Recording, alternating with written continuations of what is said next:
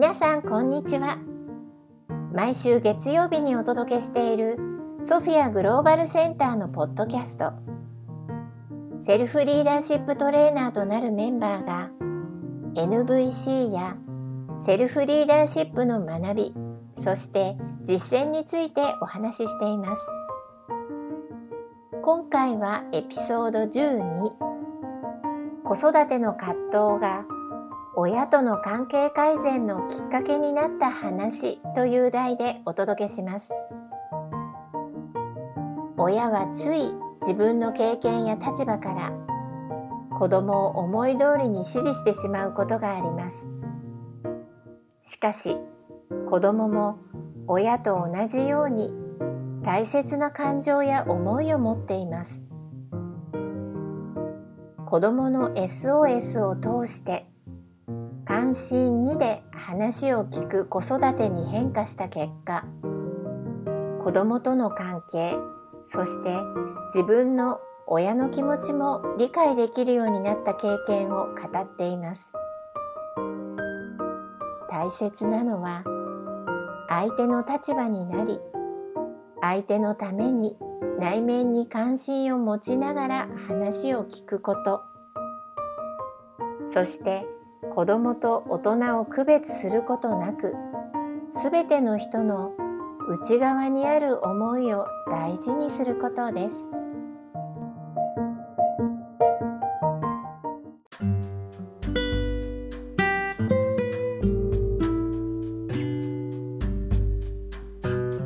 はい。それではまた今回もやってまいりましたしもちゃんのブログを覗いてみようのコーナーの始まりです今日はですね7月の11日の、えー、に書いてくれたブログなんですけれども子育ての葛藤が親との関係改善のきっかけとなった話をお話の話をしていきたいと思います。はい、すいません。はい。じゃあえっ、ー、とさ、えー、いつもの通りしほちゃんからマーシャルのコートお願いします。はい。今日のコートはこちらです。When we hear the other person's feelings and needs, we recognize our common humanity. 相手の感情やニーズを聞くことで私たちは共通の人間性に気づくことができます。うん、ということですね。うん、はい、でこれね前回あの音声聞いていただいた方は前回の話覚えてますか？関心1と？関心 2, 関心2、うん、で関心には2種類ありますよっていうお話をしましたね。でちょっとリキャップすると関心1は自分の立場から見てその自分のあの望む、ね、状態とか自分の望むうんことを相手目の前の相手とか関係者がしてくれているのかどうか本当にちゃんとやってますか？みたいな子供に向かってね。あなたあのもう夏休みの間に宿題終わらしといてくれないとママ恥ずかしいんですけどちゃんと終わってます？みたいな、うん、そういうのが関心値ね。うん、関心にはそうではなくってこの子が今例えば宿題ができていないのであればなんで宿題をやる気が起きないんだろうか？とか、うん、うん、なんかもっとね楽しいことしてたいのかな？とかぐったってなってるんだったらなんかあのつまらないって感じているのかなとかなんかそっちの本当にその子その相手がどういうふうに感じているどういうふうにこういう今の状態になったのかっていうようなところにねあの意識を持っていくっていうのが関心に、うん、だったんですね。はい、で関心2が本当の共感だよねって、うん、関心1だとあの人はね反発したくなるんですよねっていう話もさせてもらいました。そうですね、うん、であとやっぱそれがあの無意識にややっているっていう関心には知らないだけであの関わり方としてはやっぱり親としてあの、ねまあ、しつけだったりとかあのより良い方向に導くために、うん、あのそういう声かけをしているつもりなんだけれども、うん、あのそれが続いていると子どもに関しては安心安全な環境でないっていう認識だったりとか親の愛情としてその言葉に関しては親の愛情として感じないとかっていうような感じの話だったんですよね。そうですね、そうでねこの関心1と関心2まあ今はねこんな感じで皆さんにお話をさせていただいてるんですけどあの私もねかつてはねずっと関心1で子育てをしておりました。そうなんです。あの詳しくはね、しほちゃんの暗黒期はブログにいくつも載ってきているので、みんなどっちかっていうとそっちを聞きたいと思うんですけど、そっちはねまた赤裸々に綴ってくださってるんですよ。ね、いろいろ書いてあるので、うん、あれなんですけど、そう。どうしてもね、そう。表面的に見たらなんか綺麗なこと言ってね。あの彼女の素質を尊重してあげたいわとかあのよくね聞くよね。でもこれね、うん、親御さんの口からね、うん、彼女があの好きなことをやってくれればいいんですみたいなそういうことを私も表面的に言いつつもあの実際やらせてたとか実際のその思いの根底にあったものは、うん、あの認めるのも最初痛かったけどもうなんか本当にね最低限あの私がずっと習ってきたあれもこれあれとこれはできた方がいいよね。うん、で私がちょっとコンプレックスで持ってる例えばね私数字苦手なんだけどさ数字の部分とかあとはね英語だってもうちょっと早からやってればこんなに苦労しないよねとかでであじゃあもうこれもやっといた方がいいわよねとかで、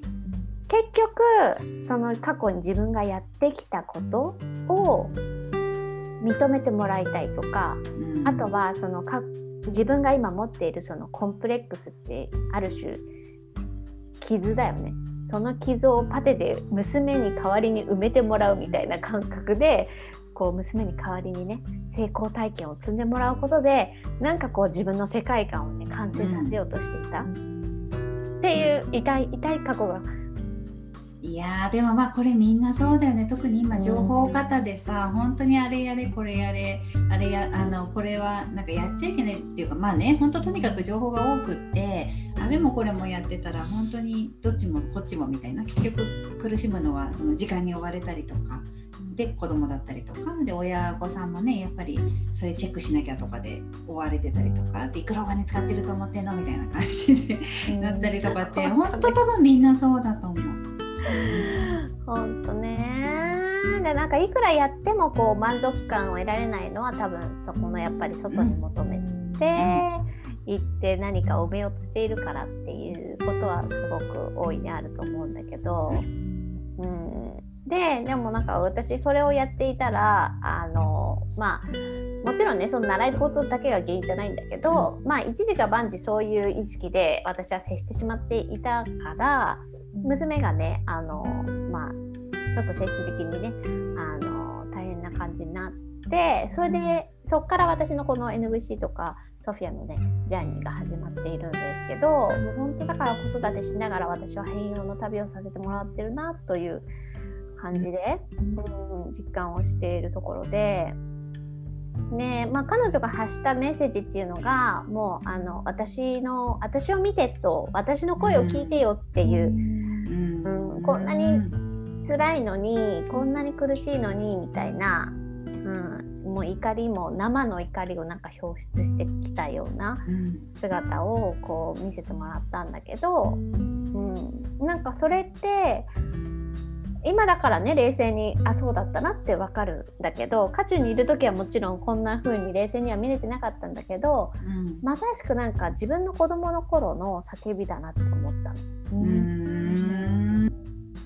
本当にまあ多くの親がそうであるように私もねあのこれが正しい道だからとか、うん、こうなんかうちの親は、うん、なんだろうなご近所と仲良くやることとかすごく大事に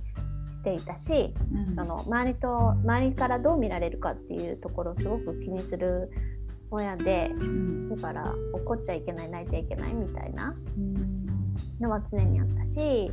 何かこう私が素直な意見とかね自分がこうなりたいああなりたいとかって言ってたと言ったとしてもあでもそれになるぐらいだったらこれになりなさいとか、うん。それはちょっとあなたには合わないからこうしなさい。私は赤ちゃんの時からずっとあなたを見てるんだから私があなたを一番よく知ってるって言われたの。うん。今だったらねいやいややっぱり私のことは私にしか分かんないよって思うんだけど子供にしたらさあそういうもんですかっていうやっぱり親の庇護を受けてさ守られて生きていかなくちゃいけないからもうその自分の本物さを殺してうん。親に世話をしてもらって親のに守られるそうじゃないと生きてこれなかったからやっぱり自分の感情とつながることをやめたし自分の声を出すことをやめたしっていうのがまさに私だったんだけどうんそれをまあ娘がこう表出してくれたことによって私のこの変容の旅が始まっていてうんそうだからね貴重な体験をさせてもらってるなってすごい思うんですよね。うん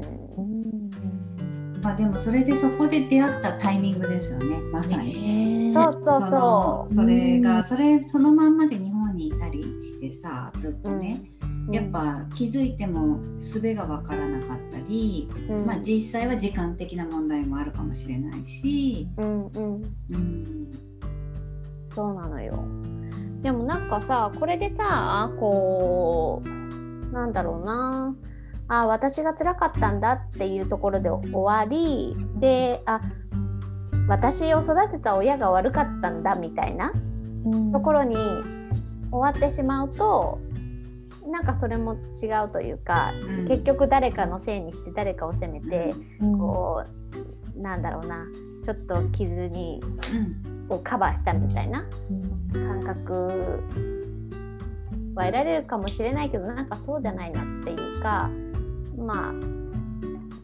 多分これはねソフィアのおかげだと思うんだけどそのソフィアの中でインナーピーストレーニングっていうのをやるんですよね。リスナーの方はねソフィアって何だって思ってるかもしれないんですけど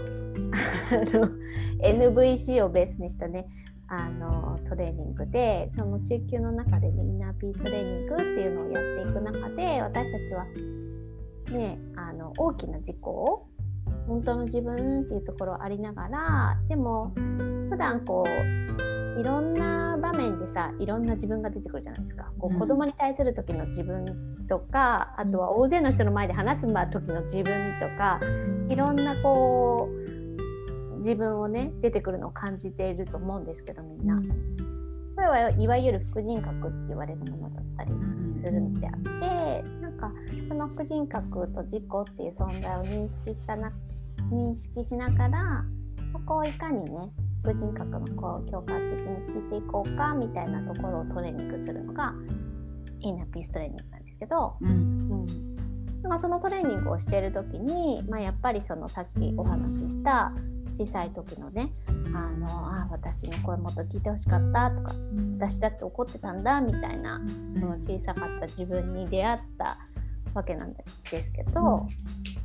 それプラスねそれやってる時にねちょうどきっかけはあの終戦記念日のドラマだったんですけど、終戦記念日広島のあの原爆を生き抜いた女性の漫画とドラマがなんかね一緒になったようなテレビ番組で、それ見た時になんかやっぱり、まあ、子供としてこうアニメで描かれていたっていうところももしかしたら私のね何か刺激するところが大きかったのかもしれないんだけど彼女たちがその時に感じた痛みとか辛さとか怖さとかこうなんかすごく強烈に感じたんだよねそのテレビを見て。でこんな痛みを経験しているその人たちに育てられたのが、まあ、私たちの親世代うんだと思うんだけどそうであるならばきっとそんなそのね共感するとかのあるがままでいるとかっていうのって安心してないとうん難しかったりすることじゃないですか。うん。なんかそれは NBC とかソフェやってても日々実感するんだけど、まあ、その命の危険だったりそんなにね自分が殺されるかも死んでしまうかもみたいな恐怖を感じていた人がね、まあ、それを抱えながらとにかく必死でこう焼け野原になった日本を復興させようと必死になってもがいて生きてきた。なんか彼らに対するその世代全体に対するなんか共感大変だったんだなっていう、うん、必死だったんだなっていう共感がなんかその時湧いてきて、うん、そうだからなんか個人の責任には絶対なりえないと思うんですよね。このなんかある種私の経験もそのトラウマチックというかトラウマって別にさ戦争とかさなんか殺人とかさ大きな事件があるからトラウマになるっていうのではなくてその持っている感情と切り離されてしまってその感じるには痛すぎる感情だったり何かこうそこから逃げるためにあの経験するのがトラウマだと思うんだけど、うん、あそこのさ部分がさね。みんな大変だったんだよっていう、しょうがなかったんだよっていうような、うん、だからこうまきちゃんが最初関心のところで無意識って言ってくれたけどうんそう無意識にさもうこの社会のシステムの中で普通に私たちがこの社会で生きていれば、うん、その関心1になってしまうのもしょうがないし子供のあるがままを認めにくい。何か相手のあるがままを認めようとすると自分の中からなんか面白くない感情が湧いてきたりなんか人を妬ましく思ったりしてしまうっていうそこにそういう感情が生まれてしまうのも、うん、あなたの責任でもなければ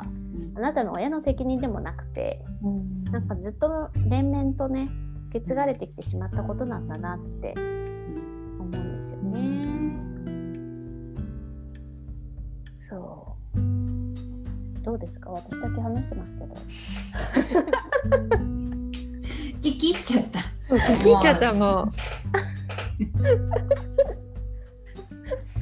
そうなのうん。だからなんかさ、すごくね地道なあの活動？結構さ、私たちの活動もさ地味っちゃ地味じゃないですか。うんうん地味かなり。共感ってさしかも時間がかかることなんですよね、うん意外とね。でこの自分私が経験した変容も何年もかかってるしきっとここから先まだうん。旅は続くという感じだから、うん。何かこう今の社会でついつい目立って参照されるみたいな月賞何百万みたいなやつじゃないし、なんか目に見えてすぐこれさえやればすぐ変わるみたいなやつでもないから正直ね。なんか地道な作業なんだけどうん。でもなんか一つ一つこの一つの魂一つの魂をなんかこう癒していくその過程でこう本当にみんな傷ついてきちゃったこの私たちの人間ね全体をなんか癒していくことができたらいいなぁなんてことをいつもね頭に入れて胸の中に入れて毎週ブログを書いてます。うんいつもありがとうございます。読んでくれてありがとうございます。うんそうだからねそうぜひね今これ聞いてる方にもなんかその輪に入ってもらいたいっていうか本当水門のようにね広がるものだから一気になんか変えられなくってやっぱり一人一人が目の前の人を本当にありのまま受け入れてあげるっていう、うん、ありのまま誰かに受け入れてもらうっていうその経験をする人が一人ずつ増えていくことが、うん、未来の平和につながってるんじゃないかと信じてるんです。そうですね。う。ん。あの本当なんていうのかな。達成感ではないんだけれども幸福感を感じるっていうかうんこうなんか何かを得てとかうん何かが見える見えるようにねあのこう身についたっていう感じではないと思うんだけれどもうん。やっぱりこれが身につけられると日々の感謝度が増したりとかうん。あのなんだろうな本当にねあの、まあ、ち大小はないとは思ってるんだけれども本当にやっぱりありがたいなっていう思いになることが多いなっていうのが私の実感なので、うん。うん。いやし幸福度上がりますよね。うん。ありますね。ね。なんかあの例えば物欲とかお金があるからそれが幸せっていう人もいるかもしれませんけども、あのお金があるからってじゃあ心はどうなのってすごい心が寂しい人って実際いるわけですよ。うん。でそれってもうそういう目に見えるものではない。うん感情であったりその人の幸福度ってもう見えないその私たちの活動しているような本当に自分自身につながったり相手に共感してあげたりっていうことことすごく大事なものになってくるんじゃないそういうのを必要としている人が多くなってくるんじゃないかなっていうのはうん。感じていますね。本当みんな病んでる気がする。みんな。病んでるって言うとちょっとこれ NV 指摘じゃないね。評価判断だからその病んでる今の撤回します。撤回します。なんだけどでもなんかこう痛みを抱えているというか。うんいろんな要因が重なりすぎてるよね。コロナもそうだし、例えば SNS とかもそうだろうし、あとはいろいろそのあの情報型、さっきこの前言ってた情報型もそうだし、うん。あので本当に今オンラインとかも普及してすごく便利なんだけれどもやっぱり便利になればなるほど選択が必要になるし、そうだね。なんかその辺がね自分の意思を持って自分に自信を持って選べるか、それともやっぱり不安から選んでやらなきゃと思ってやってるかによって同じ行動でも多分その幸福度が違ってくると思うんだけど、うん。あのわこれをやるからって言って悩みがなくなるわけじゃないんだけどうん。悩みに対してなんていうのかな前向きに捉えられるというかうん。そんな感じない？そうだね。だなんかすごくポジティブになる薬みたいなのじゃなくて、うんなんか、そうそう。そうそうね。だからなんか世によくあるそのポジティブ進行みたいなのともちょっと違って、うん。なんかそのネガティブの感情にもすごく意味があるし、それがあるからこそ私たちは全体性を生きられるっていううん。感覚があってなんかそこを認めるからこそそうね。うん。安心感だったり、うん。ね感じるよね。とぜあのそれに関してはね時間かけたりもネガティブっていうかその悩みに関しては時間かけてもいいやって思えるしなんか今すぐ決めなくてもいいっていう感じうんうんっていうのとあとはやっぱ本当にね NVC 的に言えばそのあの脳の中のイエスじゃないんだけれどもやっぱりそれをなんで悩むのかっていう自分の内面を知ることによってうん。自分の価値観をもう一回再確認できたりとか。っていうのはすごいやっぱりあのただ悩んでその、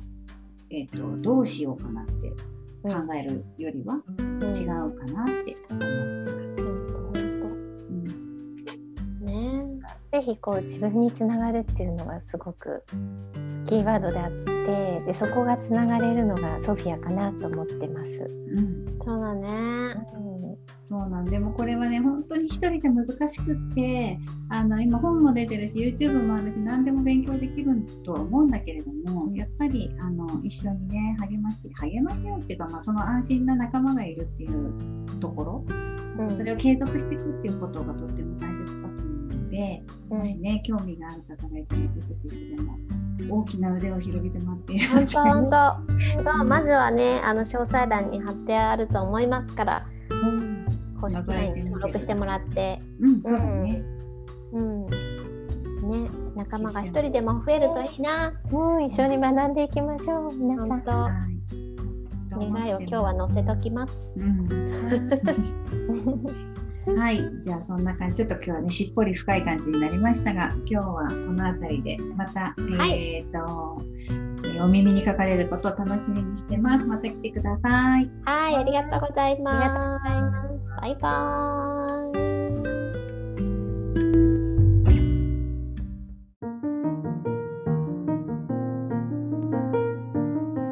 イ。いかがでしたか？日常的に自分も相手も大切にする実践的なコミュニケーションである NVC その奥深さを感じていただけたでしょうか？ソフィアグローバルセンターではシンガポール初。本当の自分を生きたい女性のためのセルフリーダーシッププログラムを開講しています。温かいつながりの中で豊かな人生を送りたいと願う女性たちのための自分自身に戻って輝くプログラムとなっています。私たちメンバーも大きな気づきと変容を体験しより一層生きる喜びを感じられるようになりました。またソフィアグローバルセンター公式 LINE では無料入門講座を開催中です。詳細欄にリンクを貼っておきますので気になる方はぜひご登録ください。ポッドキャスト YouTube のチャンネル登録もお忘れなく。最後にお知らせがございます。次回より各週月曜日に変更となります。エピソード13は23日の配信となりますのでお間違えなく。それでは次回もお楽しみに。